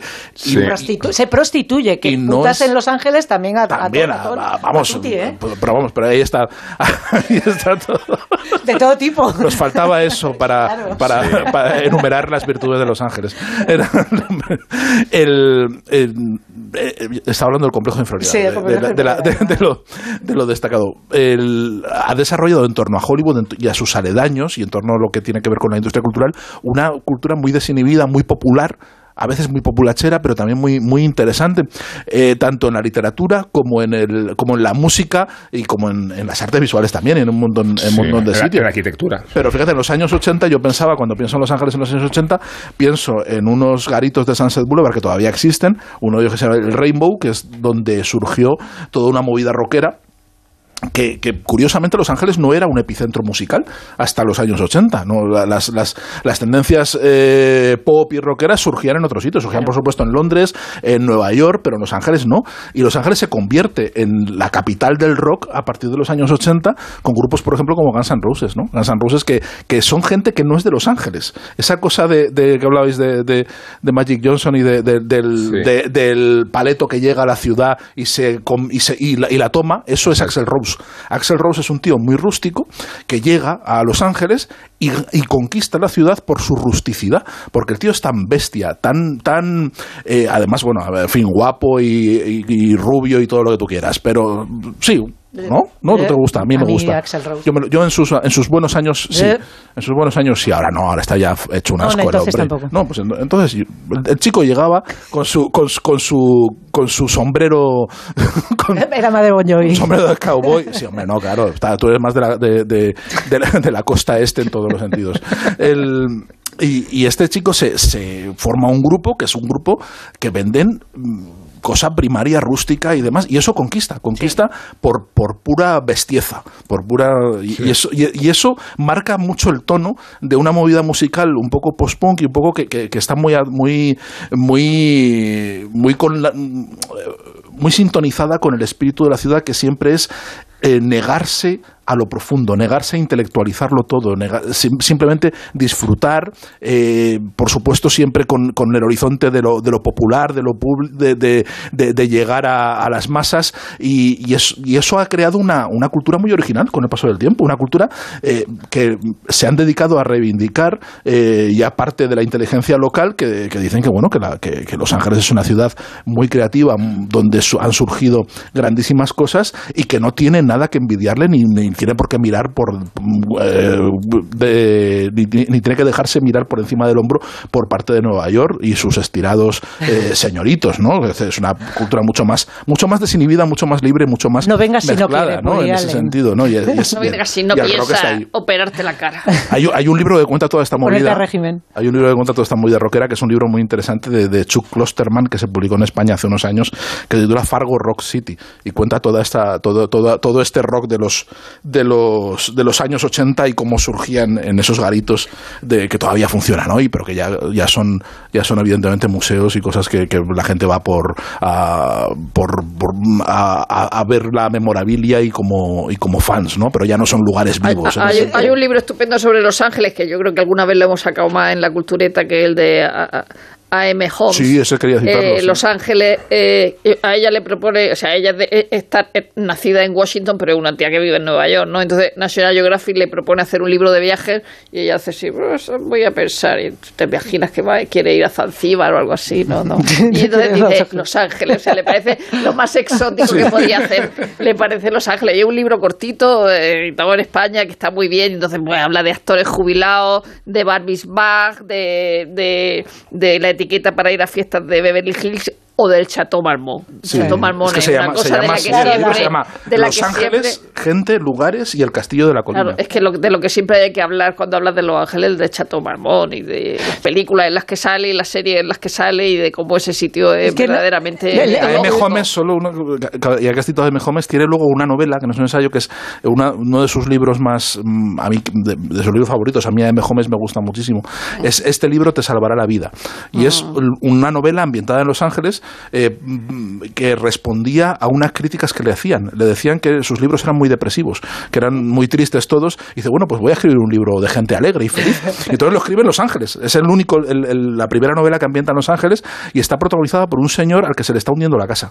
O sea, se está- de repente se le está hundiendo la ruina. casa. Sí, sí, esta casa es una ruina y no sabe cómo evitar que se le hunda, ¿no? Y a partir de ahí hace un retrato de la, de la ciudad eh, que al final acaba siendo un libro bastante triste. Muchos- la década de los 80, una sola cosa, eh, que marca las películas donde Los Ángeles se reivindican, empieza con American Gigolo en el 80, Terminator en el 84, Blade Runner, eh, que es anterior el 82, eh, Die Hard, y termina en el 90 con Pretty Woman. Esto es un... American, American Gigolo, el estímulo, estímulo pri- prioritario que eh, Bret Easton Elliott admite sobre es. menos que cero. Es la, es la, Sí, ahora hablamos porque de se, la ha, se, ha, se ha comparado con muchas cosas, pero él decía que lo que, de- lo que más le había, eh, mm, de alguna manera, provocado, le había inspirado era, era American Gigolo.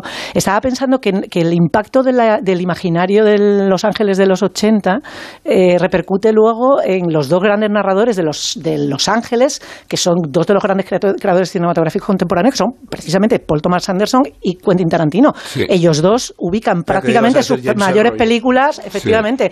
Eh, Jackie Brown tiene ese inicio que parece además a la vez un también, aparte del Roy, una, una, un homenaje a mujeres al borde de un ataque de nervios en, el, en esa pared del aeropuerto de multitud de colores que sale en tantas películas de los 80, eh, que es el principio en el que ella va con el, con la, con el street life de fondo. O sea, que son todo, todo remite, la- el cine de Paul Thomas Anderson, que también va para atrás y para adelante, y el de Tarantino está Sí. todo el rato mirando a los 80 en Los Ángeles. O sea, Siempre a- es Los Ángeles de Ahora los que 80. has citado Jackie Brown, eh, solo un inciso, probablemente de L. Wall eh, sea una de las series que mejor han retratado Los Ángeles, Ángeles, pese a ser un momento de chicas lesbianas, pero aparte de eso, Sí. ha retratado Los Ángeles perfectamente. Total, y volviendo a ese imaginario, hacía un poco memoria de cuáles son los impactos visuales o las, las ideas que se quedan más eh, de, de manera eh, indeleble en, en- en- de, de lo que recuerdas de, de, toda, tanta, tanta eh, exceso de, producción de imágenes de, los 80 en Los Ángeles. Pensaba en,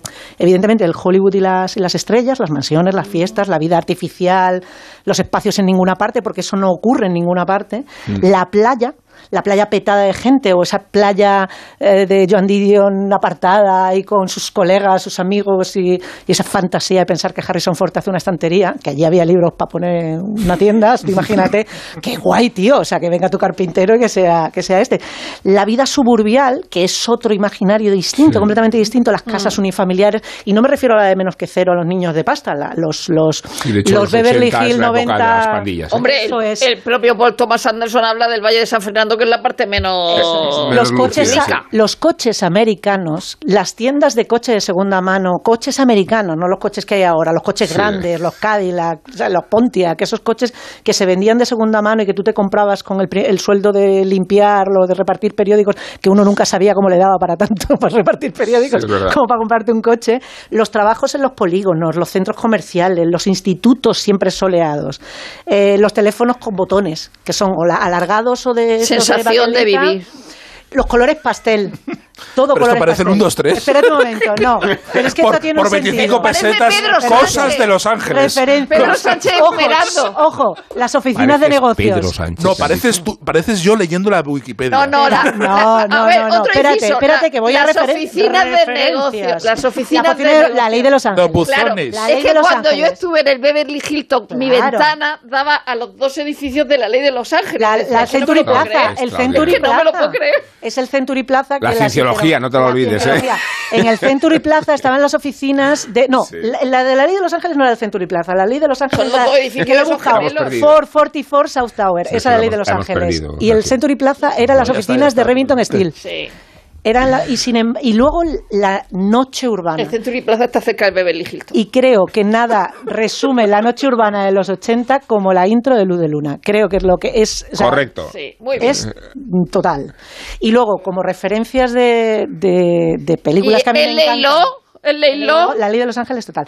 Las, el Lamé, las sedas brillantes y las señoras con hombreras. Y los cardados imposibles. Pero a mí las pelis que, dos películas que me gustan mucho de Los Ángeles y que no son demasiado obvias es una, Into the Night de los John Landis, que me parece una película ochentera a tope que como todas las películas de John Landis sabotea la inercia de la película que es, que piensas que vas a ver Super Detective en Hollywood y es una cosa completamente marciana, que tiene un pie en perdición y otro en casada con todos. Además es como él invita a todos sus colegas allí a que participen, con una Michelle Pfeiffer que es que no te lo crees de guapa y con Jack Goldblum que mm, arrebatador, eh, que te, te muestra los, es guapísimo ese hombre, Rosa, por favor.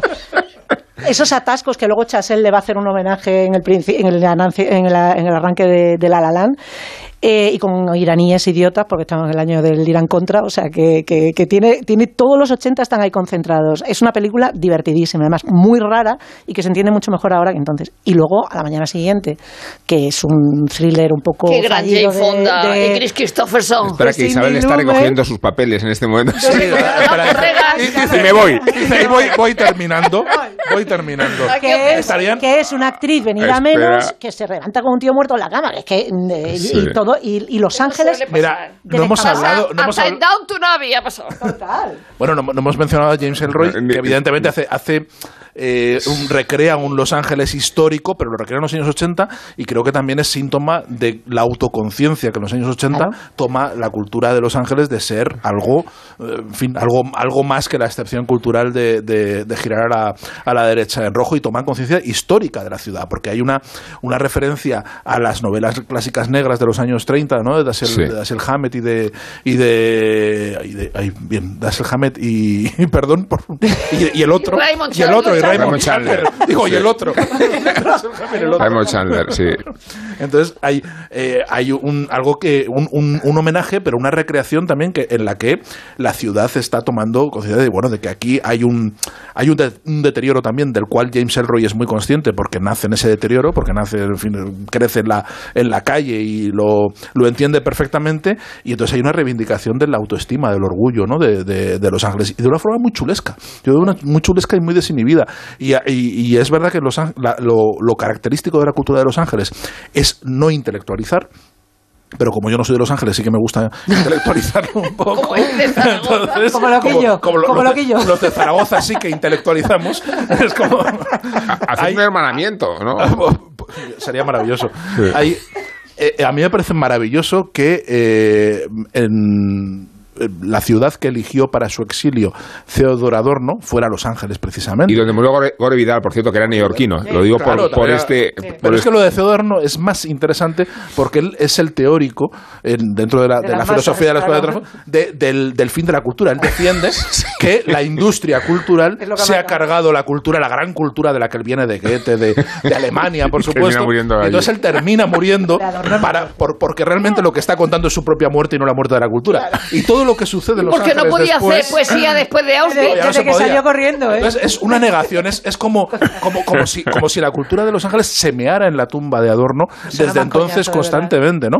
Para, para negar la idea de- de- del fin de los tiempos, de que todo está acabado, de que no, no, no, pues aquí somos los magamberros, eh, hacemos una cultura que no tiene nada que ver, que por supuesto está, está centrada en el dinero y en ganar dinero y en, y en ser populares y en, y en llamar la atención y en divertirnos y en pasarlo bien y no tiene nada que ver con, lo, con la tristura que nos, que nos proponía es- que ha venido aquí a sí. morir Adorno es que como una ballena varada en la playa. ¿sabes? No, de hecho, a ver, toda la vanguardia de Los Ángeles que acapara Hollywood en sus orígenes, en su fundación, proviene de Todo todos, el Imperio los, Austrohúngaro, de todo. todos los exiliados en diferentes oleadas migratorias que Pero Adorno llegan- era el, el bus killer, ¿sabes? El que está Sí. diciendo esto es una mierda, estáis todos haciendo mierda, estáis abandonando. Bueno, es que también se van a vivir a Los Ángeles Stravinsky y Schoenberg, y es que no voy a hablar ya de los cineastas, ¿no? Que fundan toda la vanguardia de la, Mm. Bueno, de Billy. Wilder no le gustaba nada más que tomarse un Chateaubriand con unas ostras y un poquito de champán. Dice, y esto, a esto lo llamo yo un martes. O sea, en, en- en- en el mejor restaurante de Los Ángeles, que era suyo.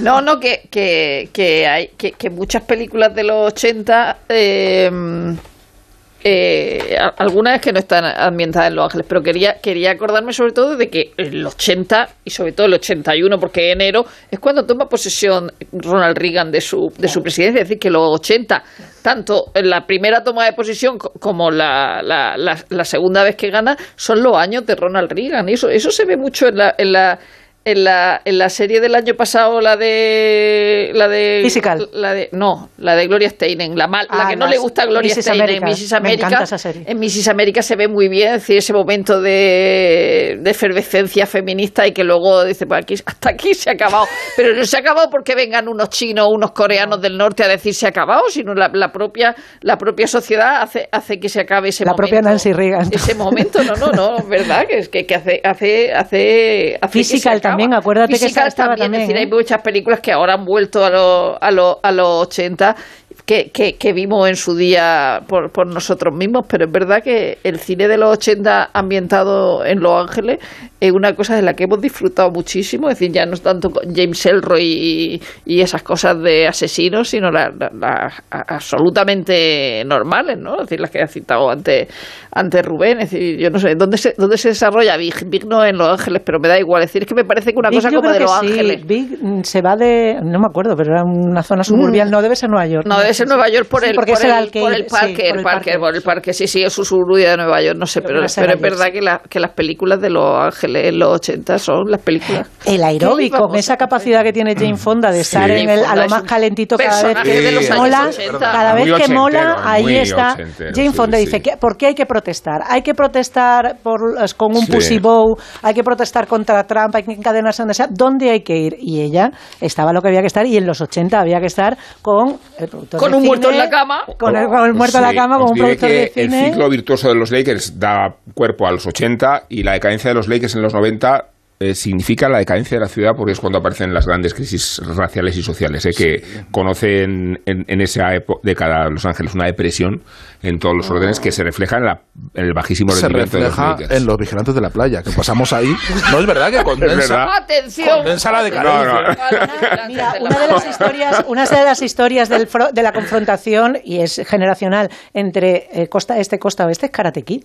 Ca- Sí. ra- o sea, eh, Daniel eh, Laruso viene de Jersey a Los Ángeles a que los niños fijos le den pal pelo y ahí es donde se tiene que convertir es en un chico de los 80 dando en, lo- mamporros. en los años 80 se producen cosas extraordinarias. Eh, por ejemplo, eh, aunque esto sea en Atlanta, Ted Turner funda la CNN en los años 80. Eso también Sí. afecta Es muy a- bueno eso, aunque a sea en los- Ángeles- aunque los- sea en Atlanta. Eso afecta a Los Ángeles, evidentemente. Mucho, bueno, sí. Michael Jackson saca Thriller en el 82. Eso es muy de Los Ángeles porque Sí. eh, Michael Jackson eh, es muy de, es muy, es muy de Los Ángeles. En el 86 estalla el Challenger Sí. que es el primer episodio de la última temporada de DC Sass, que DC Sass nos puede parecer una chorrada, pero es probablemente Sí, nos- la serie que más gente ve Ya- ya- y de la que Sí, más gente habla, aunque nos parezca increíble. A propósito de los, de los Jackson, de los. Jackson en la, en la serie de los Ah. Lakers hay un momento en el que él dice, yo soy Michael, yo no soy Jermaine ni Tito, dice, yo soy Michael. Bueno, pues hemos hablado de música, lo ha dicho Sergio, introduciendo cómo era la música de Los Ángeles en los 80. Eh, JF León va a irse un pelín antes para colocarnos en órbita de los 70 a los 80. ¿Cómo era la música en Los Ángeles? Pues más o menos así.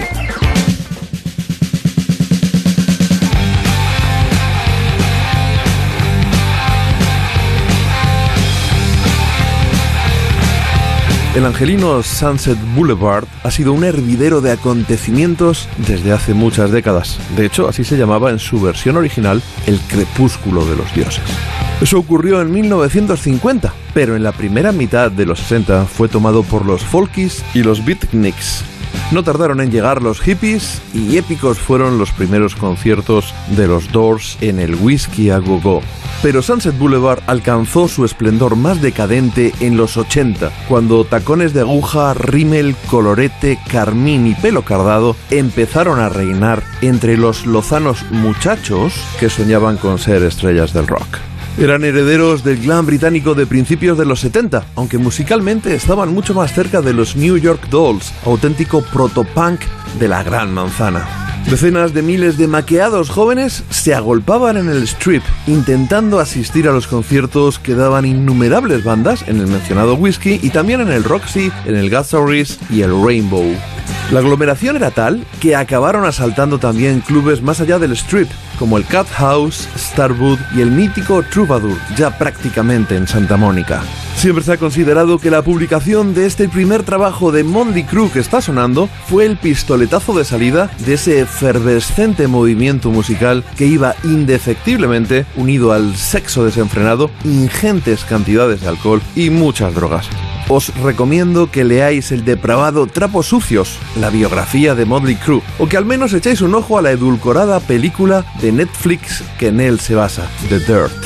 Además de los Crew, bandas como Rat, Wasp o Striper se situaban entre los favoritos de la chavalería en esos primeros 80, pero los pintones Poison llegaron desde su Pensilvania natal para hacerse un hueco y en 1984 grabaron su primer disco, Look What the Cat Dragged In. I want action tonight, satisfaction. Aunque los que acabarían llevándose al gato al agua fueron finalmente Hollywood Rose.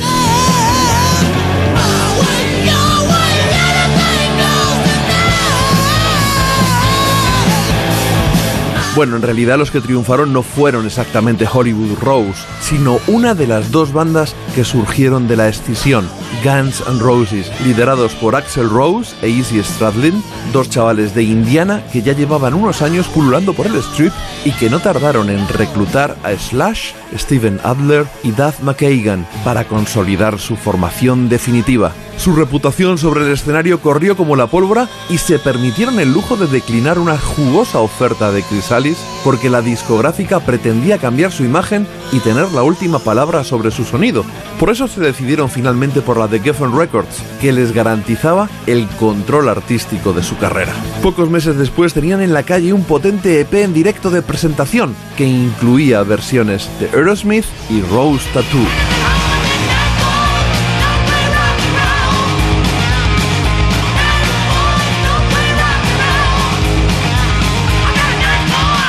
Pero lo realmente importante llegó en julio de 1987, con la publicación de su álbum de debut, el apabullante y polémico Appetite for Destruction.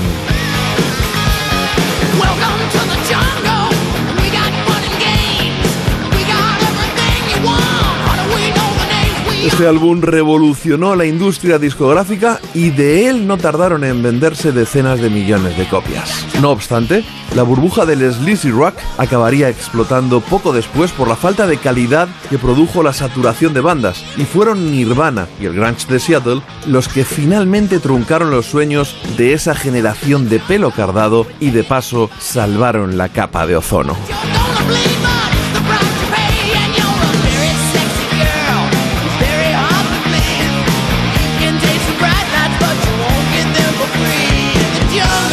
Bueno, pues hemos llegado hasta aquí. Hemos hablado de Los Ángeles. Eh, la semana que viene hablaremos de Berlín. eh, Más o menos como si la cultureta hubiera iniciado un proceso we de- take Los para- Ángeles.